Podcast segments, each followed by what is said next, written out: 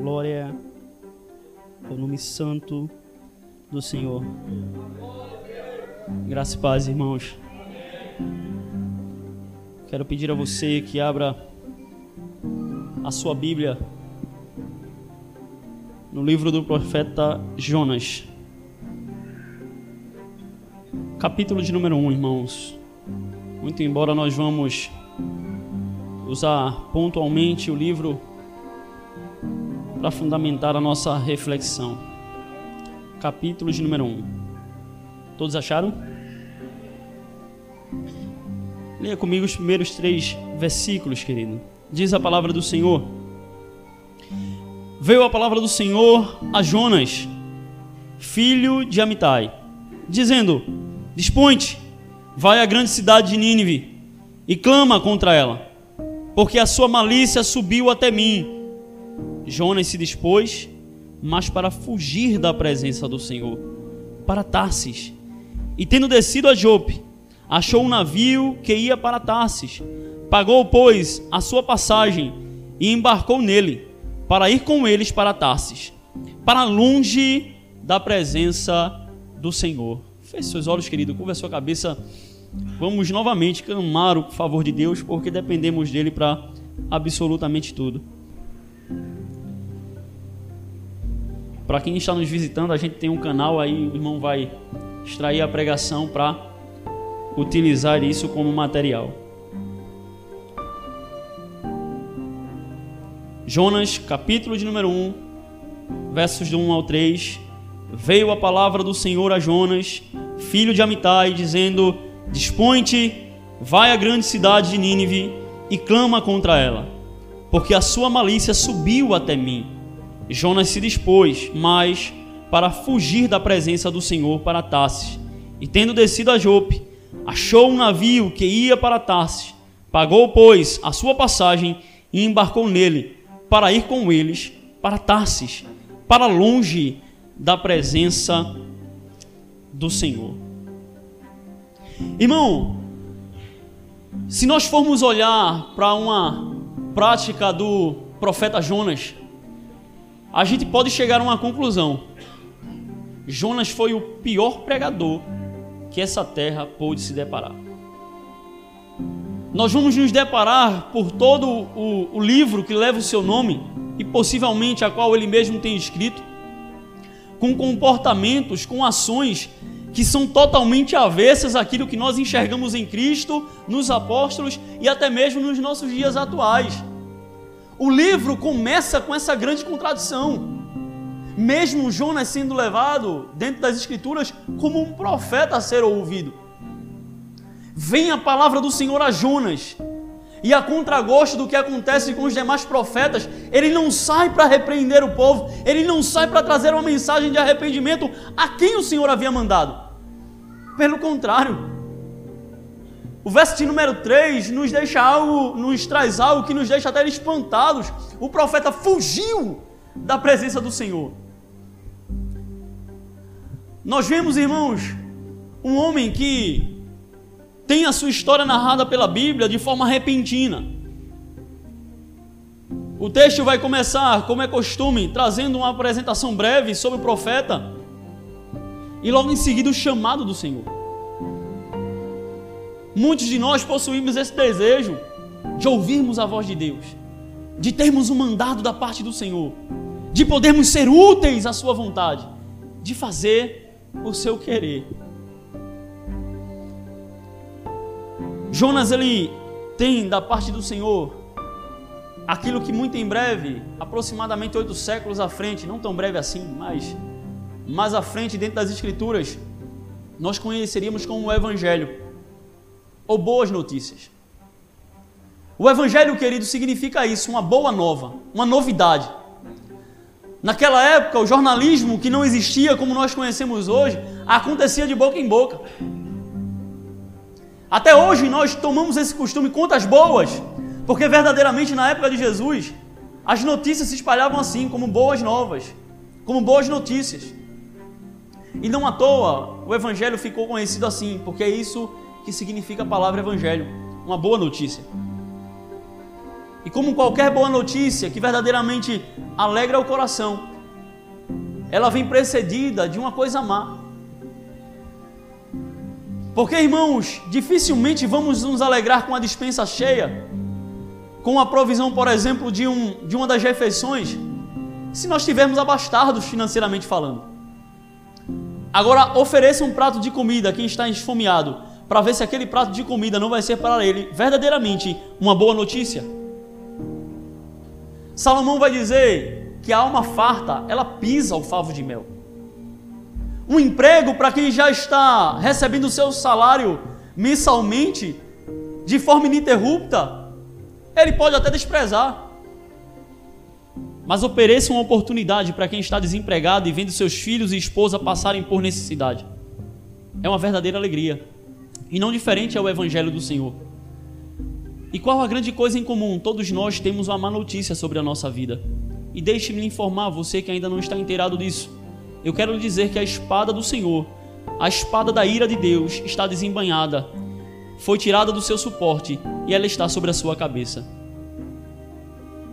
A partir dessa notícia, o Evangelho de Cristo parece começar a fazer sentido como ele é, uma boa notícia. Você não precisa ter sua cabeça decepada de maneira justa, porque você é pecador. Eu tenho uma boa notícia para te contar. Jesus tomou o lugar da morte de todo aquele que creu nele. Eu tenho uma boa notícia para contar. O teu crime pode ter sido pago por Jesus se você nele depositar a sua fé. A competência do sangue de Jesus não depende de você, não é que ele cria uma dependência para ser ou não remidor. A questão está que o próprio Senhor estabeleceu como princípio a fé, o depósito da nossa crença em seu Filho, para que os benefícios da cruz possam ser comunicados. E o que isso tem a ver com Jonas? O Senhor tinha uma boa notícia, o Senhor tinha um evangelho para a cidade de Nínive. E nós vimos o início do seu livro partindo desse princípio. Dispõe-te e leva uma mensagem minha à cidade de Nínive. E como já o lemos, o profeta ele se insurge contra a ordem de Deus. Ele se levantou, ele se dispôs, mas ao invés de ir para um lado, ele foi para o outro. Irmão Lindomar, nós conseguimos colocar aquela imagem? Não sei se vocês vão conseguir acompanhar, mas nós temos aqui, querido, aproximadamente a cidade de Jerusalém. No meio do globo que seria um pouco mais acima à direita daquele barco. A cidade de Nínive fica logo acima, do lado direito de quem está observando, da imagem que aparece no centro da mensagem. A cidade de Tárcia, a qual Jonas vai fugir, ela nem sequer aparece na imagem, tamanha distância. Ela ficaria aproximadamente ao norte da Espanha, que era o ponto mais extremo que Jonas poderia chegar. Você pode tirar a, a imagem, Lindomar. Muito obrigado. E o que eu quero utilizar com essa imagem, querido? Ao invés da alegria demonstrada, por exemplo, por Maria, quando é chamada para servir ao Senhor e produz até um cântico: Minha alma engrandece ao Senhor, o meu espírito exulta em Deus, o meu Salvador, e se dispõe ao serviço. Jonas, como mau servo, ele vai de maneira totalmente oposta àquilo que o Senhor propusera para que ele pudesse servi-lo. E por que isso acontece? Porque Jonas, apesar de ser um israelita, um componente do povo de Deus, ele não obedece ao Senhor, ele não obedece ao seu chamado, ele não cumpre aquilo que o Senhor havia ordenado. Nós temos algumas suposições. O texto não, não vai dizer mas por alguns elementos bem marcantes na vida de um judeu, nós vamos chegar a algumas conclusões bem possíveis. Na época de Jonas, querido, os assírios, que era onde ficava o território da cidade de Nínive, eles por alguns anos anteriores haviam oprimido os israelitas a ponto de fazer deles um povo subalterno e eles teriam que pagar uma espécie de imposto aos assírios. Nínive, logo mais à frente, depois da da vida, do período de Jonas, seria uma cidade capital no meio desse império. Era como se o Senhor tivesse chamado Jonas nos dias atuais, tivesse chamado um crente e dissesse: Olha, vai a tal lugar. Um povo que perseguiu a igreja, um povo que maltratou a igreja, um povo que só fazia blasfemar contra o nome do Senhor e perseguir a igreja do Senhor, e o Senhor de repente chama o crente dizendo: Olha, vai até lá e chama eles ao arrependimento. Foi mais ou menos isso que aconteceu. E qual o comportamento de Jonas? Não vou. Não quero. E além de uma resistência pontual, ele faz mais do que isso. Ele vai para um caminho totalmente avesso a que o Senhor havia o ordenado. Nínive fica ali a, aproximadamente no Golfo Pérsico, que é conhecido como o norte do território do Iraque nos dias atuais. Tarsis, querido, a cidade para onde Jonas vai, fica a aproximadamente 3 mil quilômetros da cidade de Jerusalém. Ele não se preocupa em alargar o caminho da presença do Senhor. Claro, nós conhecemos a história, ele não chega até lá. Para aqueles que estão nos visitando e nunca tiveram a curiosidade, aconselho que o tenha.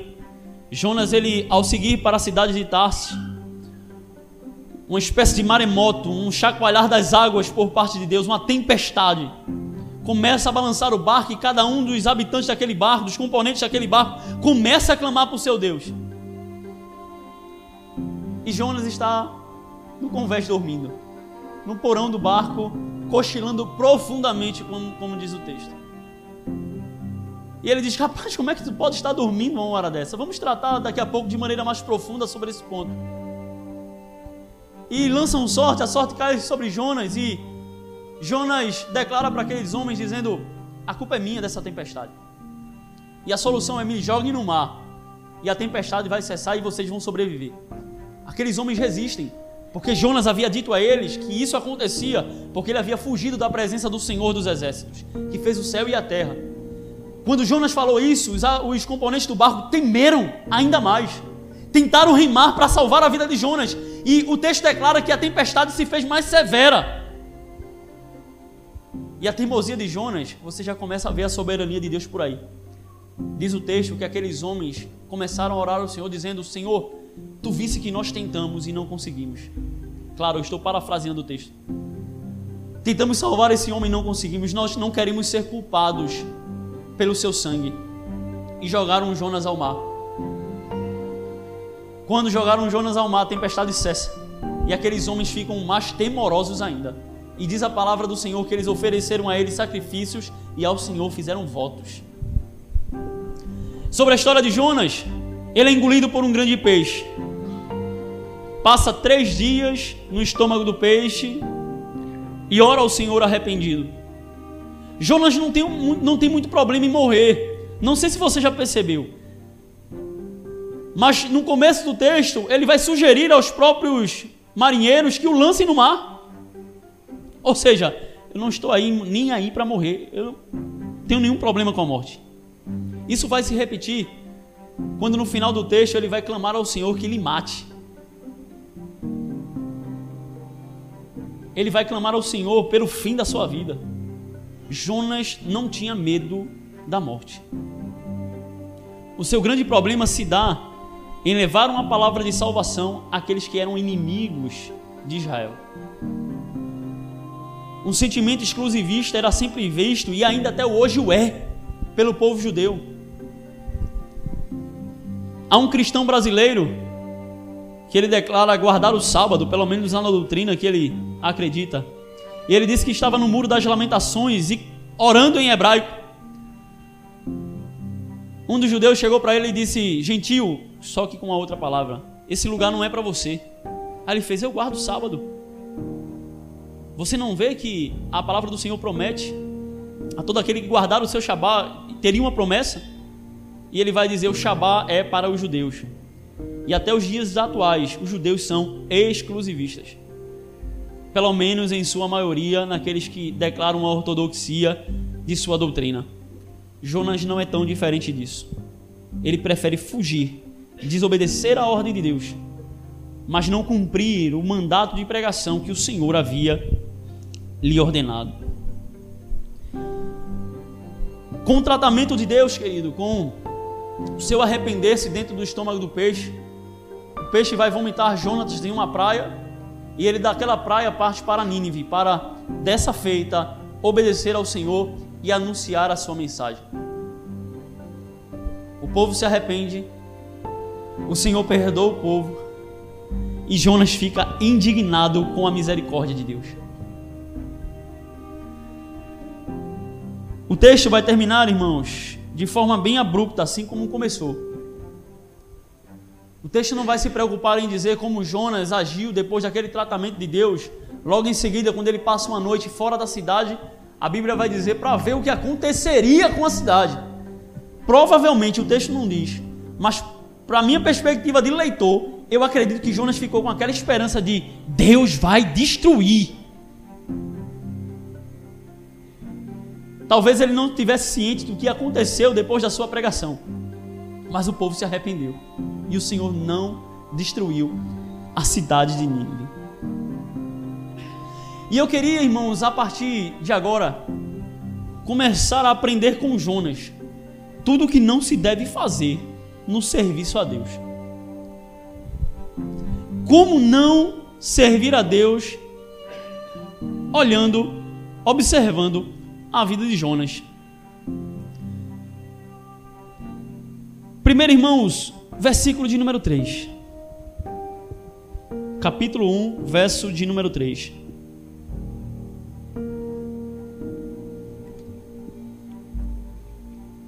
Jonas se dispôs, mas para fugir da presença do Senhor, para Tarsis.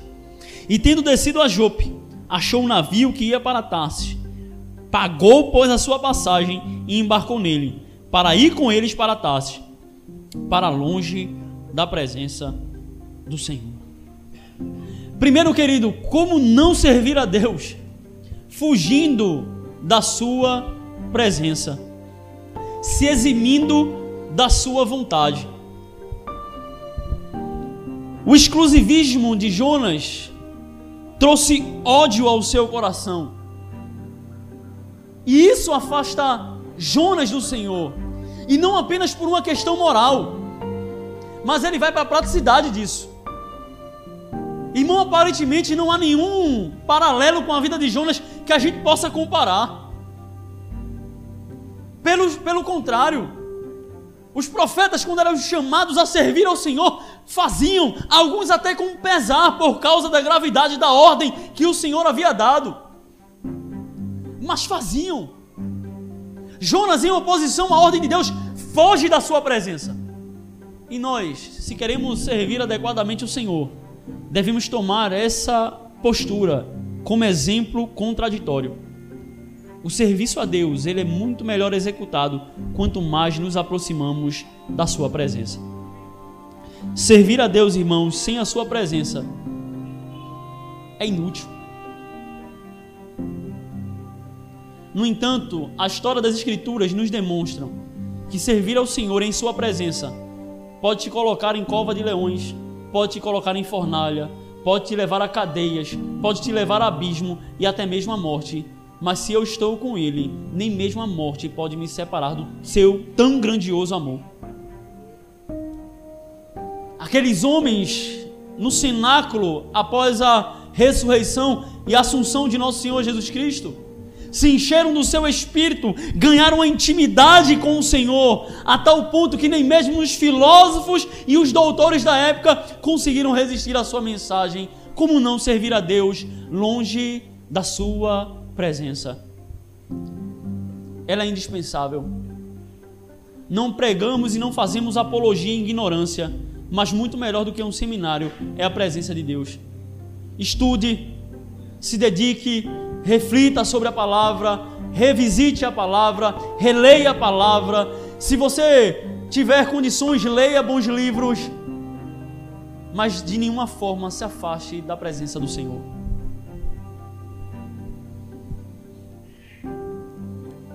Ao crente é ordenado não se assentar na roda dos escarnecedores, mas são a eles enviados O que é que eu quero dizer com isso? Jonas tem esse chamado que parece um paradoxo. O Salmo de número 1 um vai dizer: Olha, bem-aventurado o crente, claro, não crente, o homem, né? Mas o cristão, que não se assenta na roda dos escarnecedores, que não anda no caminho de pecadores. Antes o seu prazer está na lei do Senhor e nela medita de dia e de noite. Mas o Senhor manda ele agora a pecadores. E da mesma forma eu e você temos esse chamado. E nós devemos ter um zelo no nosso coração, querido, para que nós possamos obedecer a essa ordem de não nos assentar para praticar com o seu pecado. Jonas não é chamado a Nínive para participar dos mesmos pecados, mas para anunciar uma palavra de arrependimento àquela cidade. Assim eu e você, ao ouvirmos o chamado do Senhor, como já o temos, Não espere ouvir uma voz audível na intimidade do seu quarto enquanto ora, ordenando você a ir. Isso pode até acontecer, mas há um texto para todo discípulo de Cristo nos ordenando ir, irmos às nações. Ide por todo mundo e pregai o evangelho, ensinando-os a guardar todas essas coisas. E cabe ao bom serviçal do Senhor, cabe ao bom escravo de Cristo não ir a Tarsis, mas cumprir o ide do Senhor na sua nova Nínive.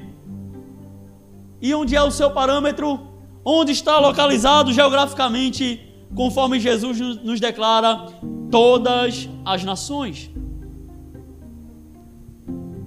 E como bons servidores, precisamos nos atentar àquilo que Cristo nos ordenou. No entanto, como um mau obreiro, Jonas foge territorialmente e moralmente da ordem de Deus. O segundo aspecto negativo, querido, que nós não podemos concordar com Jonas, é a falta de empatia. Versos 5 e 6, ainda do capítulo de número 1. Então os marinheiros, cheios de medo, clamavam cada um ao seu Deus e lançavam ao mar a carga que estava no navio para o aliviarem do peso dela. Jonas, porém, havia descido ao porão e se, e se deitado, e dormia profundamente. Chegou-se a ele o mestre do navio e lhe disse: Que se passa contigo? Agarrado no sono, levanta-te, invoca o teu Deus. Talvez assim ele, talvez assim esse Deus se lembre de nós, para que não pereçamos. A condição de Jonas, querido, nos demonstra uma dupla falta de empatia. Primeiro, somente um homem narrado nas Escrituras vai dormir em meio a um temporal fora Jonas. É Jesus. Mas essa atitude é para tratar com os discípulos, para demonstrar a sua tão pequena fé e que eles poderiam confiar naquele que pode calar o vento e aquietar o mar. Jonas não. Jonas, na oposição de Jesus, dorme profundamente por uma falta de empatia. Primeiro, para com os ninivitas, que havia uma sentença da parte de Deus que iria destruí-los. E em segundo lugar, com os componentes do barco, que estavam para naufragar. E o que é que o profeta fazia? Dormia profundamente. Isso demonstra, querido, possivelmente, uma falta de compaixão com aqueles que perecem, tanto de forma natural com aqueles que estavam para naufragar no barco, quanto aqueles que estavam na cidade de Nínive, padecendo espiritualmente. Jonas dorme de maneira muito tranquila, o que é uma oposição aos demais pregadores que nós vimos nas Escrituras. Nós vimos os profetas, por vezes, intercederem pela nação de Israel. O próprio Jesus, a palavra de Deus declara que quando viu a multidão, se compadeceu dela. Ou seja, Jesus, bem como outros santos que a história da Bíblia nos demonstra, se tem compaixão, se compadece com aqueles a qual o Senhor ordena a ele realizar um serviço. Nós temos uma obra aqui que nós vamos à cidade de Alagoa Grande e é muito comum ouvir os irmãos falando a respeito da pobreza daquele lugar, da necessidade daqueles irmãos. Isso compunge o coração de alguns a ponto de tirarem até mesmo do seu conforto, das suas finanças, para poder, irmãos, socorrer aqueles homens, aquelas mulheres em suas necessidades. O que deve ser o padrão, nós devemos ter compaixão uns pelos outros, e principalmente no exercício da obra do Senhor. Mas a despeito disso, a respeito da condição, da sentença espiritual sobre a vida de Jonas, e sobre a sentença de morte sobre os tripulantes do barco, Jonas dorme profundamente. Capítulo de número 3, irmãos. Versos 12 e 3. Vamos ver alguns outros elementos de como não devemos servir ao Senhor.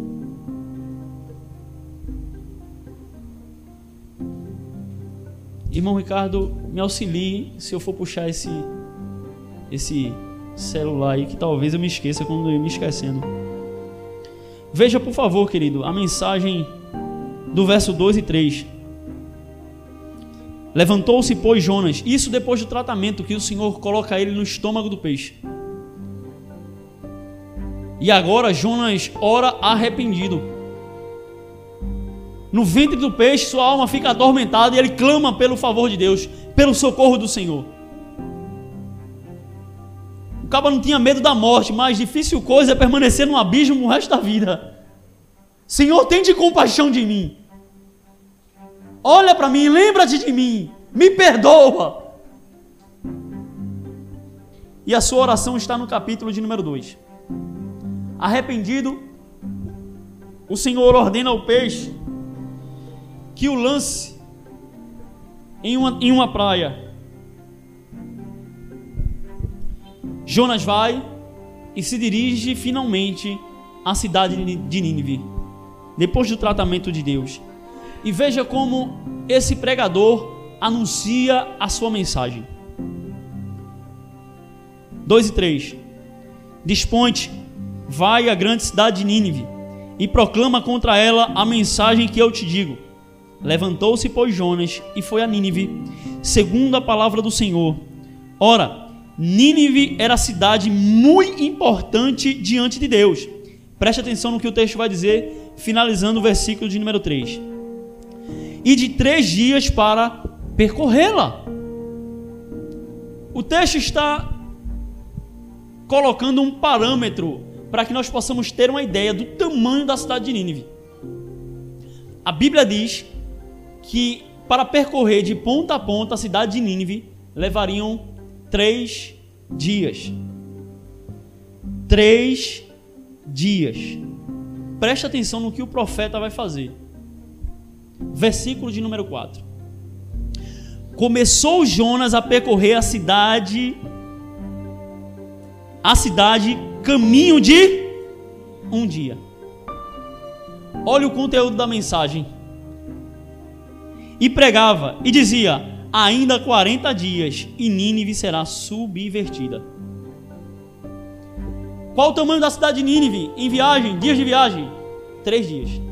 Quantos dias Jonas passa para anunciar a mensagem a toda a cidade?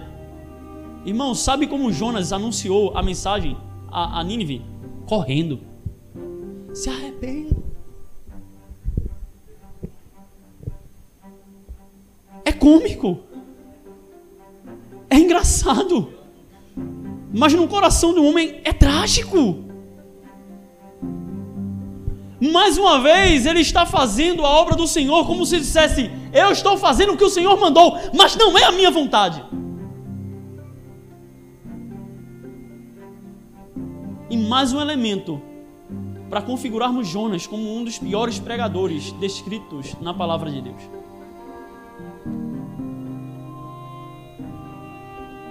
Jesus muitas vezes, querido, se assentava para ensinar o povo.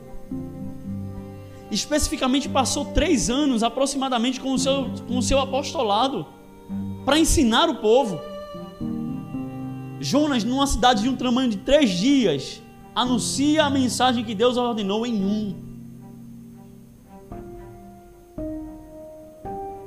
Qual a tendência natural de alguém que vai anunciar a mensagem de Deus? Se preparar, se consagrar, dedicar tempo. Paulo, querido, abria escolas para fundar a igreja, sabia? Havia um costume da época que os filósofos abriam as suas escolas e começavam a ensinar os seus discípulos. Paulo pega essa estratégia e começa a abrir escolas para ensinar, entre aspas, a sua filosofia, para ensinar o evangelho. E dali surgem igrejas. Ou seja, como é o padrão cristão do próprio Senhor Jesus e dos seus apóstolos para ensinar? Tempo e dedicação.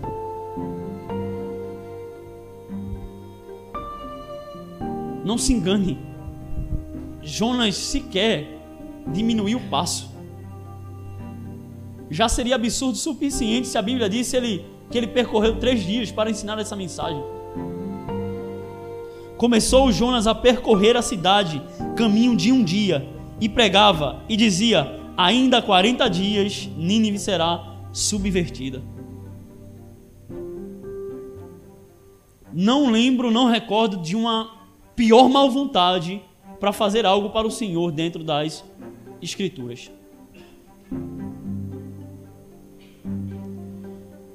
O tempo investido é normalmente proporcional à profundidade do relacionamento e da obra. Tudo que é bom custa tempo. Tudo que é bom dá trabalho. Coisa boa, né, irmãos? A gente ter filhos.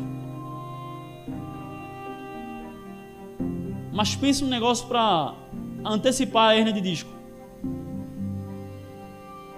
para lhe acordar no meio da noite, para tirar do seu momento de descanso, para ir socorrer para o hospital, para levar para a escola, e o menino começa a bagunçar quando ganha criar um corpinho, e parece que quando cresce você sente saudade de quando era bebê. Dá trabalho, irmão. É sufoco. Mas pergunte para mim se eu quero que Jesus leve os meus. Deixa aqui comigo, Jesus. É bom demais. Para que uma igreja comece a dar os frutos primários, gera tempo. Jesus dedicou todo o discipulado. Paulo dedicou o resto da sua vida desde que as escamas caíram dos seus olhos. Jonas anunciou em um dia uma mensagem que é fácil de decorar. Ainda 40 dias e Nínive será subvertida. Foi, foi a mensagem de Jonas. Ponto. Acabou a sua profecia. Não ensinou mais nada. Ele tinha a Torá para ensinar, ele tinha os mandamentos, pelo menos os dez mandamentos. Nada disso. A razão não foi dada. A mensagem é Deus vai destruir. E correndo, ele cumpre com a maior má vontade vista nas Escrituras o que Deus havia ordenado. Quer ver que o coração de Jonas ainda estava repleto de ira pela misericórdia de Deus? Capítulo de número 4, irmãos, ainda do livro de Jonas.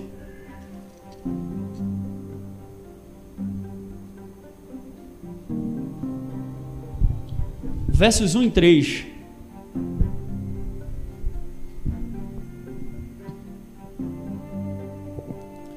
Um ao 3, perdão. Com isso, Desgostou-se Jonas extremamente e ficou irado. E orou ao Senhor e disse: Ah, Senhor, não foi isso que eu disse, estando ainda na minha terra?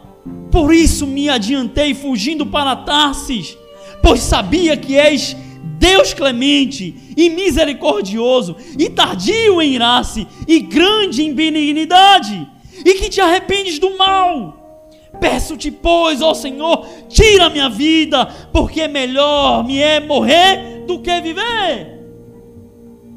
Meu Deus, quantos de nós a vida inteira clamamos, Senhor, dai-nos almas. Senhor, leva ao arrependimento, convence, converte.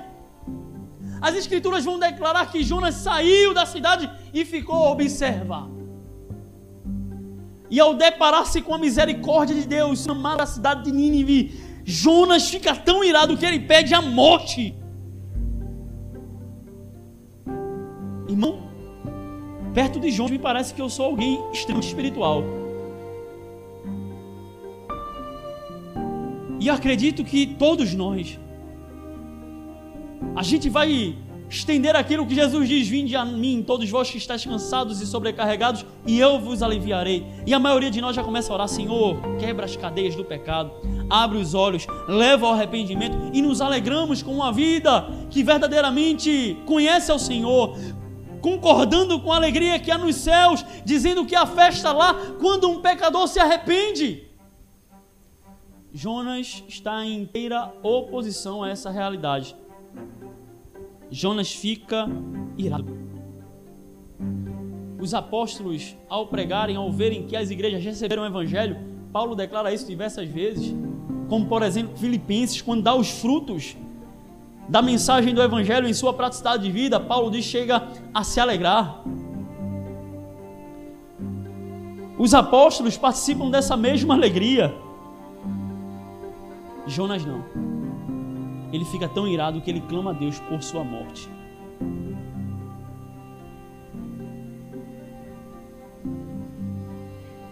No entanto, querido, a despeito da vida de Jonas, a, despeito de sua teimosia, o seu livro vai nos trazer profundos ensinamentos.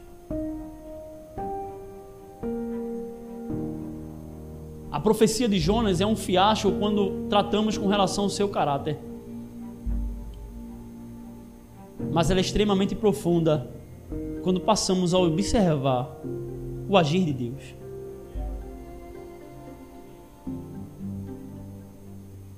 Apesar se nós formos deter na vida do homem, a carnalidade de Jonas é tão absurda que chega às vezes a ser cômica, engraçada.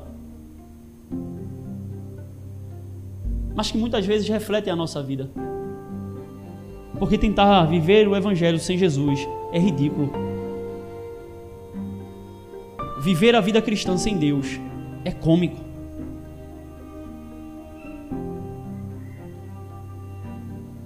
Mas de uma ridicularidade que, lamentavelmente, não é apenas para rirmos, mas de verdadeiramente chorarmos ao tentarmos viver o Evangelho sem Deus.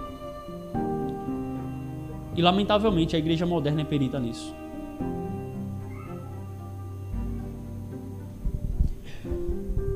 Vamos refletir dessa feita, querido.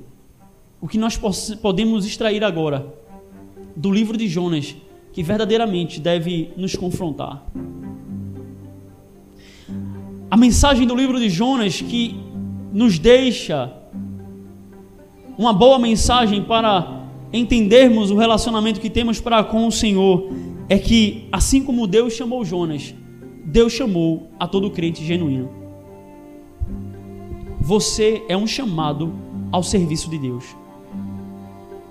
Nenhum cristão é chamado a viver na ociosidade espiritual, de braços cruzados e deitado eternamente em berço esplêndido. Se você é um cristão genuíno, Deus também te chamou como chamou a Jonas. Segundo, irmãos, nós entendemos na leitura do livro de Jonas sobre a soberania de Deus.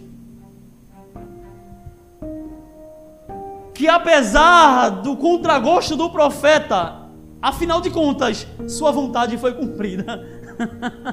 Glória a Deus! Glória a Deus, irmãos! Isso deve nos fazer descansar. Quantas vezes nos entristecemos porque desejamos certas coisas lícitas, boas, frutos amorosos e o Senhor não decide fazer. Às vezes nos martirizando, acreditando que a culpa é nossa. Ei, querido, o sucesso da pregação é a própria mensagem da pregação. Deus não precisa de você. É bom que aconteça, mas Deus não precisa da tua consagração. Não estou pregando contra ela. Se consagre. Acorde mais cedo, deixe de dormir, ore, passe por vigílias, jejue, mas não, Deus não precisa de absolutamente nada vindo de você. Ele é soberano. Faça todas essas coisas lícitas e que é bom ao homem que se faça. Mas não acredite que sua carnal consagração vai trazer os frutos eternos que somente podem vir de Deus. Ele é soberano. Descanse nisso. Por favor, continue a se consagrar. Nós precisamos de homens e mulheres santas e homens santos.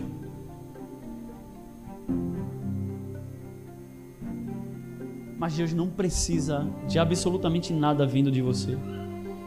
Ele é soberano. Nem que precisasse Jonas dar uma volta de 360 graus no mundo, a vontade do Senhor iria ser cumprida.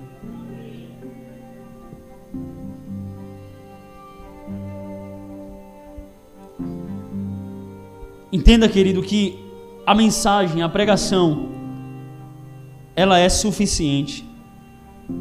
O Senhor ele não vai depender de métodos. O Senhor ele não vai depender de recursos carnais. Mais uma vez, eu relembro que não fazemos apologia à ignorância. Mas, querido, qual foi o teor de, homilética, de hermenêutica de estudos da pregação de Jonas. Correndo, ele gritava: Daqui a 40 dias, o Senhor subjugará a cidade de Nínive, destruirá. Correndo, sem se preocupar com técnica, sem se preocupar com consagração, pelo contrário, cheio de raiva daquilo que o Senhor mesmo havia ordenado fazer. Isso nos deve, irmãos, tranquilizar a respeito dos nossos métodos. Qual o método que a igreja deve utilizar para crescer? O método bíblico, aquilo que o Senhor já ordenou. E cresciam na comunhão, no partir do pão, na doutrina dos apóstolos e na oração. Nada mais é preciso. E se pararmos para pensar, Jonas só trazia a mensagem. Jonas não partiu pão com ninguém em consagração. Jonas não orou pelos ninivitas mas ele trazia aquilo que é central, a pregação da mensagem que Deus mandou. Não se preocupe em fazer teatro, não se preocupe em fazer coreografia, não se preocupe em métodos para evangelizar, pregue o evangelho. Pregue o evangelho. Mas irmão, há anos que eu prego e não se converte em ninguém, não interessa. Pregue o evangelho e a palavra é suficiente. Mas irmãos, e se ninguém se converter, não importa. O galardão para o obreiro de Deus é empregar. Você e eu não precisamos converter ninguém. O anúncio dessa mensagem lhe garante o sucesso. O ápice da pregação é a própria pregação. Mas irmãos, se não se arrepender ninguém daí. Isaías foi chamado para um, um ministério numericamente frustrado. Irmão, o que é um, um, um, ministério numericamente frustrado? É um evangelho que não se converte ninguém. Zero. Inclusive no seu chamado, o Senhor já havia dito: Vai e diz a esse povo. Eles vão escutar, mas não vão entender. Eles vão enxergar, mas não vão ver. que contraditório, né? Sabe o que é isso? Um coração endurecido.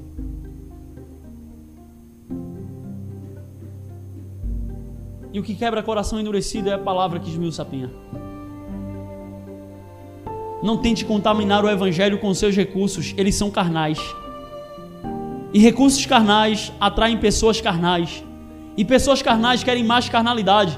E sabe como essas pessoas vão ficar na igreja? Elas precisam ter a carne para que ela possa ser mantida. Pregue a palavra de um reino espiritual e você vai atrair pessoas espirituais que vão estar satisfeitas única e exclusivamente por Cristo. Use métodos carnais. E daqui a pouco vamos estar precisando fazer ringue de boxe na igreja, pista de skate, teatro. E se você for verdadeiramente alguém de Deus, você vai ter muito trabalho para conseguir que urubu coma alpiste. Porque não se engane, urubu gosta de carniça. O conteúdo da mensagem de Jonas, apesar de não haver nenhuma preparação, mas ela cumpriu o requisito único que é exigido para cada pregador: pregue aquilo que Deus mandou. Mas irmão, a gente pode dar um. Não. Eu vi uma técnica de um filósofo. Não. A psicologia vai. Não. Não há problema de nós usarmos ferramentas científicas para explicar algumas coisas que já se encontram na palavra. Mas não faça da ciência humana o centro da mensagem do Evangelho. Porque ela é loucura para os que perecem. Mas é o poder de Deus para a salvação de todo aquele que crê. Pregue o Evangelho. A mensagem é suficiente. O versículo de número 11, querido, do capítulo de número 4, vai nos trazer uma mensagem sobre o amor de Deus. Leia comigo. E ainda debatendo com Jonas, o Senhor vai dizer: E não hei de eu ter compaixão da grande cidade de Nínive, em que há mais de 120 mil pessoas que não sabem discernir entre a mão direita e a mão esquerda, e, tam, e também muitos animais. O livro de Jonas, querido, nos demonstra que Deus ama. Deus ama com um amor tão profundo que ele vai declarar em sua citação a Jonas animais e pessoas. Ou na ordem que o texto diz, pessoas e animais. Deus ama porque Ele é amor. Quando foi que Deus começou a amar? Li isso hoje na, nas frasezinhas que nosso pastor Marcelo normalmente nos, nos manda. Nunca. Na verdade, Ele sempre nos amou. E é por causa disso que nós temos a consciência que Ele nunca vai deixar de nos amar. Porque Ele ama com a sua característica que Ele é peculiar de eternidade. Ou seja, Ele sempre amou e nunca vai deixar de amar. Isso não implica que ele vai abrir mão da sua justiça, porque ele também ama a sua justiça. E a sua justiça clama por penalidade a todo maldito pecador. E o salário do pecado continua sendo a morte. E eu quero, querido, como o último ponto dessa pregação, dizer a você que, apesar dos desleixos de Jonas, apesar de sua má vontade, a sua mensagem continua até os dias de hoje. Ainda 40 dias e Nínive será subvertida. Eu quero chamar a sua atenção para o início da mensagem, 40 dias. Isso não significa dizer que o termo aqui seja de fato 40 manhãs e 40 noites. Mas dentro das Escrituras, nós vamos ver esse número sendo associado ao tempo de Deus. Assim como o povo passou 40 anos no deserto, Jesus também passando 40 dias no deserto. O 40 vai representar o tempo de Deus. E sobre esse tempo a qual o Senhor decretou sobre a cidade de Nínive, e deixe-me dizer uma coisa a você também, sobre a sua cabeça. A todo aquele que não se arrepender, a sua penalidade virá.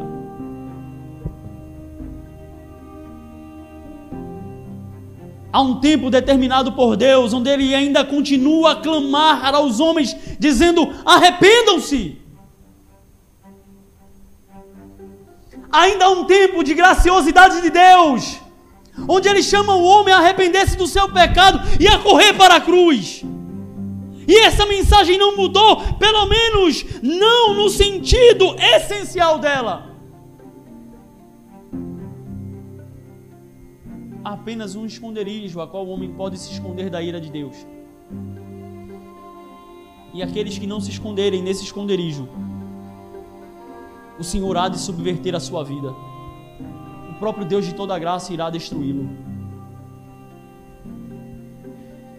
Porque o seu amor é abrangente. Ele ama o judeu, ele ama o ninivita, ele ama o israelita, ele ama o brasileiro, mas ele também ama a sua justiça. E verdadeiramente, todos pecaram. Todos. Não há um único homem sequer, a não ser Jesus Cristo, que possa levantar a mão e dizer: Eu nunca pequei. Pelo contrário, a nossa vida naturalmente é uma produtora de pecados. Somos uma fábrica de maledicências, de ódio, de sensualidade, de desejos lascivos, de ganância, de orgulho, de prepotência, de maus pensamentos. E deixe-me dizer uma coisa a você: Deus não mudou. Sua palavra não passou. E se seus pecados continuam a existir, eles continuam a afrontar um Deus que é todo justiça. E no tempo de Deus, a sua espada virá sobre a sua cabeça. Quantos dias você tem? Jonas anunciou 40 dias, mas eu quero dizer a você que isso é o tempo de Deus. Alguns aqui passarão anos para ter esse encontro com o Senhor. Outros, é possível que não passem dessa noite. Teve uma vez eu, quando congregava na Água da Vida lá de aldeia, vi com um senhor que estava frequentemente nos fazendo visitas.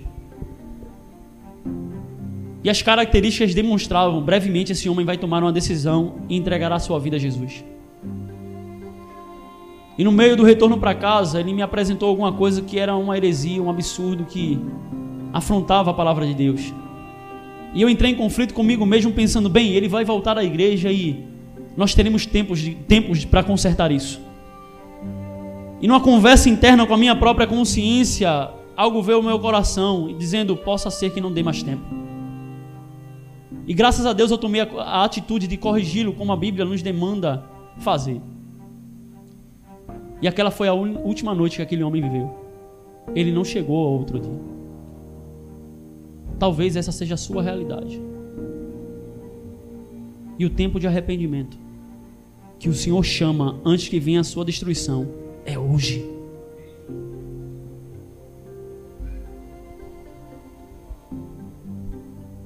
Porque no tempo de Deus, assim como a porta da arca se fechou e os homens vieram a morrer sufocados por conta do seu próprio pecado.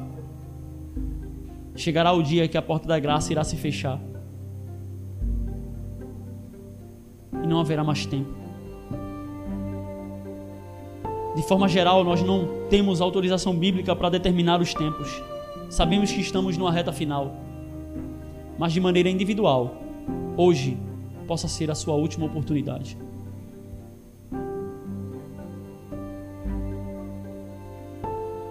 está a se propagar aí, até de forma repetitiva, a morte de uma cantora. 26 anos de idade, cheia de vigor, a conta financeira engordando. Comamos e bebamos, sem medo de ser feliz. Louco, se hoje pedirem a tua alma, o que tu tens, para quem será? a mensagem de destruição que Jonas anuncia a Nínive permanece a mesma. A cruz não retirou a justiça de Deus, pelo contrário, ela nos dá uma ponte de esperança para sermos justificados. Deus, por amar a sua justiça, mas amar também o homem, não cruza os braços e nos vê a nossa destruição, mas gera uma ponte de esperança para que nós possamos mais uma vez ter acesso a Ele. Por Ele amar a sua justiça, mas também te amar por ele ter dado a lei e o homem não ter cumprido a lei. Vem um homem nascido de mulher à terra, cumpre integralmente a lei, a saber, Jesus Cristo, o justo, morre a sua morte, porque aquela cruz não era dele, é o justo cumprindo a sentença dos malditos ímpios. É o santo substituindo os malditos pecadores. Para que eu e você pudéssemos ter uma esperança para que eu e você pudéssemos ter uma ponte de acesso ao seu regresso. Jesus morre. A pena do seu pecado foi cumprida. O Senhor não é injusto. Um filho de Adão, pelo menos nas suas características genéticas, cumpre a lei. Deus é satisfeito. E agora nós temos essa esperança. Não é que Deus feche os olhos para os nossos pecados, mas é porque pela fé nós podemos nos esconder em Cristo. Tendo a responsabilidade agora de viver por Ele. Pois se um só morreu por todos, que Ele viva agora em todos. Nós agora vivemos uma vida santa, não é mais para sermos salvos, é porque já fomos salvos.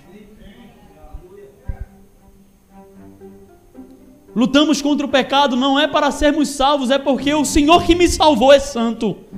E por já ser salvo e querer agradá-lo, viva agora num caminho de justiça. E pela fé, eu tomo posse dos benefícios da cruz. Porque a salvação é pela graça, por meio da fé. Isso não vem de vós, é dom de Deus não vem de obras para que ninguém se glorie. Nós não temos poder para nos salvar. Pedro compreende isso quando disse que dificilmente um rico entrará no reino dos céus. Eles acreditavam que os ricos é que eram verdadeiramente abençoados por Deus. E dizendo assim, é impossível que o homem se salve. Jesus não vai repreender Pedro. Pelo contrário, a sua fala nos dá um entendimento de que ele concorda. Jesus vai responder para ele dizendo: O que é impossível ao homem é possível para Deus.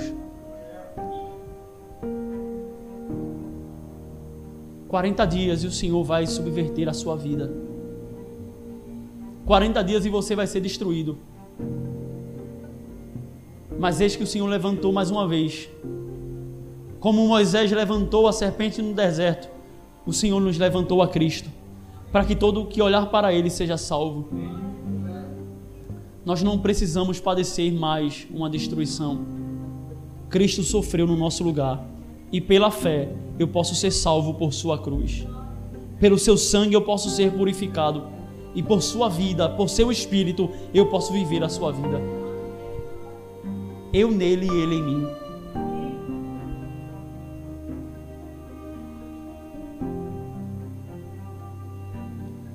Assim como os ninivitas, querido, buscar um lugar de arrependimento, nós também devemos buscar. Após anunciar o evangelho, alguns israelitas clamam a Pedro perguntando: O que faremos, varões e irmãos? Arrependei-vos e crede no evangelho. E assim, para fugir da destruição, o remédio permanece o mesmo: arrependimento e crença na mensagem de Cristo é a única chance, é a única forma, é a única mensagem que pode verdadeiramente nos salvar. É o sinal de Jonas, que Jesus mesmo declara: essa geração pede um sinal, um milagre, mas nenhum sinal vos será dado senão o sinal de Jonas. Que assim como Jonas passou três dias no ventre do peixe, assim o filho do homem passará no ventre da terra. É o sinal da sua morte, três dias na sepultura. Mas ao terceiro dia, para nossa esperança, Jesus ressuscitou. E confiando nessa mensagem, nós somos livres da destruição que estava destinada a nós outros. Jesus é a nossa única porta de esperança. Jesus é a única forma de nos livrarmos da destruição que virá da parte do próprio Deus. E isso é justo que aconteça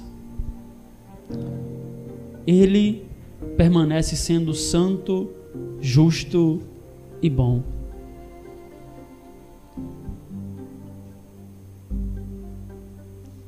Sua mensagem não mudou. Os pecadores também não. E ainda como os ninivitas, também nós carecemos de arrependimento.